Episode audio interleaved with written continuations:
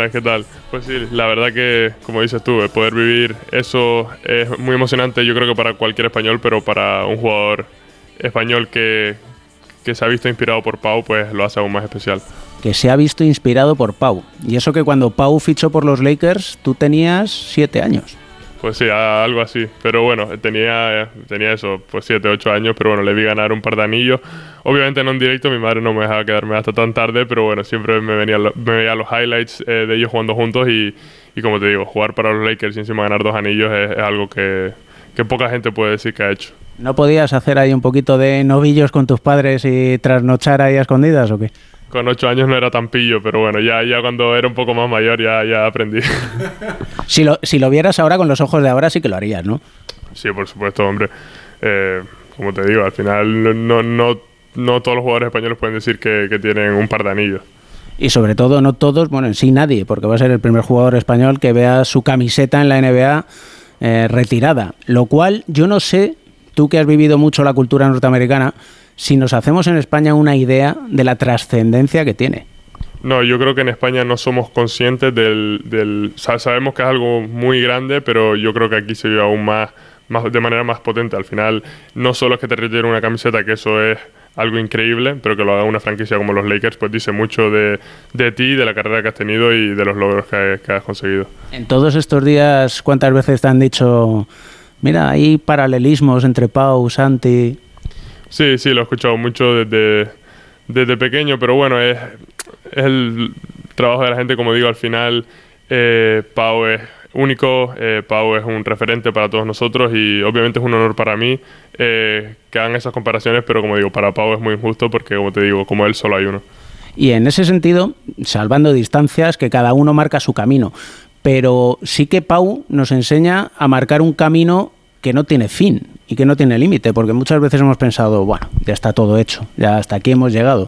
Y sin embargo, Pau, que parecía que cuando estaba en Memphis lo tenía todo hecho, jugador de la NBA, en una, en una franquicia que allí era un ídolo absoluto, y da un, pasito más para ser todavía mejor. Sí, como te digo, al final eh, lo que ha hecho Pau a, a nivel deportivo brutal, o sea, realmente... Eh, muy pocos jugadores no españoles, obviamente solo él, pero a, cualquier nivel eh, muy poca gente ha hecho las cosas que ha hecho él. Ha sido el estar muchísimas veces, eh, ha ganado varios anillos, ha jugado para franquicias muy importantes y, al final, pues, como te digo, o sea, el, poder vivir un momento así es increíble. ¿Y mm, qué recuerdo tienes tú de Pau? ¿Qué es lo que más te ha impactado a ti y qué es lo que has dicho? Voy a intentar incorporarlo.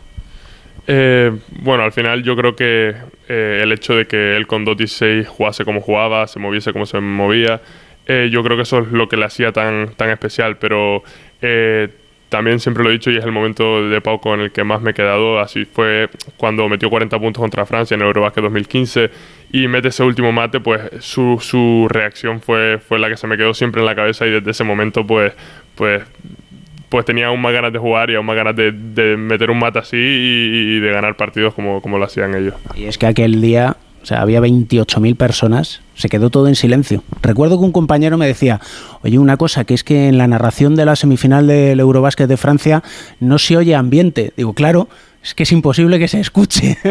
Sí, no, brutal, como te digo. Recuerdo, recuerdo el, el, día, el momento en el que viví ese partido, recuerdo exactamente dónde estaba, estaba en mi casa con mis padres y, cuando mete ese mate, pues, pues me volví loco. ¿Y tú cómo estás llevando la vida en Memphis? Porque, bueno, cierto paralelismo en cuanto a manera de adaptarte a la franquicia, manera de ir cogiendo tu minutaje, de manera de aprovechar que se lesiona un compañero y tú estás ahí dando el callo. Es una manera de mostrar el piano, piano y poquito a poco. Sí, bueno, al final es mi trabajo, como digo, es ayudar al equipo y, hay veces que, bueno, que toca ayudarlo más, ayudarlo menos, pero, pero bueno, al final yo trabajo, trabajo muy duro y simplemente intento ser la mejor, mejor versión de mí mismo para, para ayudar a este equipo. ¿Y qué es lo que más te está gustando de ti mismo? Pues yo creo que eso, ¿no? El, poder aportar un poco en todas las facetas del juego. Eh, hay días que me toca meter más puntos, otros días rebotear más y otros días pues defender un poco más. Y, y yo creo que eso eh, ayuda al equipo, que al final es lo que hay que hacer, intentar ganar, pero también me, me ayuda como jugador a, mi desarrollo. Y dentro de ese desarrollo, ¿qué es lo que te gustaría que dices, tengo que ir afinando por aquí? Pues yo te diría que tengo que meter un, un poco más de tapones. poco más de tapones. Sí.